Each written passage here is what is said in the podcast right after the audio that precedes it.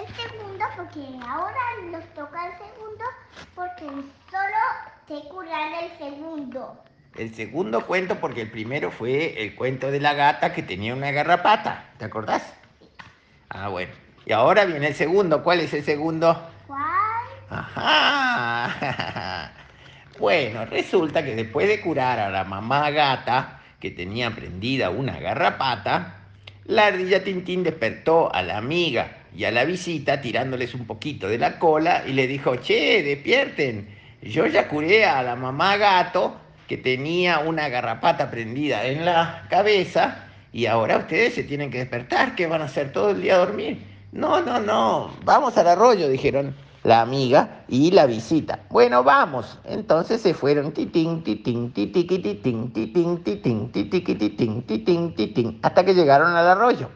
Al llegar al arroyo, empezaron a lavarse el hocico, los bigotes, las orejas y la cola. La cola quedó toda mojada después de que la lavaron bien y por lo tanto fueron a secarse al sol acostadas en los pastitos cerca del arroyo hasta que los pelos de la cola quedaron bien, bien, bien sequitos.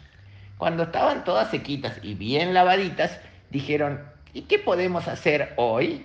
Entonces Titín, que era muy inteligente, dijo, ya sé, vamos a cruzar para el otro lado del arroyo donde no vamos nunca. Así conocemos otra región del bosque. Sí, ¿cómo cruzamos? Y Tintín dijo, bueno, podemos cruzar nadando, pero a las ardillas no nos gusta nadar. También podríamos buscar un lugar donde un tronco hubiera caído por arriba del arroyo y pasamos caminando por arriba del tronco. Sí, mejor, mejor, dijeron la amiga y la visita que no le gustaba tirarse a nadar al agua, porque a las ardillas, a diferencia de las nutrias, que les gusta mucho estar nadando en el agua, a las ardillas no les gusta entrar a nadar al agua. Entonces se fueron caminando a lo largo del arroyo,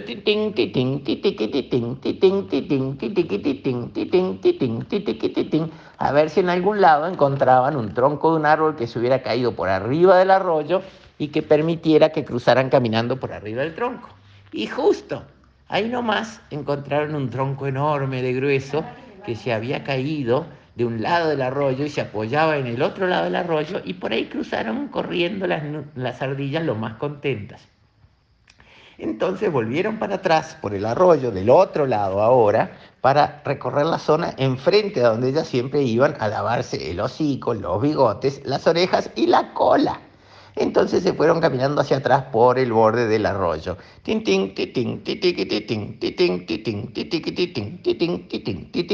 Cuando estaban enfrente al lugar donde ellas siempre iban a lavarse los bigotes, las orejas y la cola, empezaron a recorrer el bosque de ese lado a ver qué había, a ver qué podían encontrar.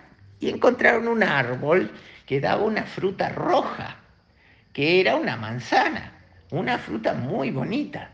Entonces la ardilla Tintín dijo, mmm, ¿será que esa fruta la podemos comer? Vamos a probar. Entonces se subieron corriendo al árbol, agarraron una manzana y la empezaron a comer de a poquito. Y era riquísima.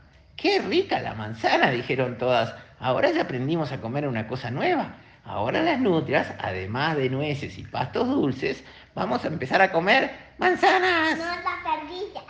¡Ardillas! La tata se confunde.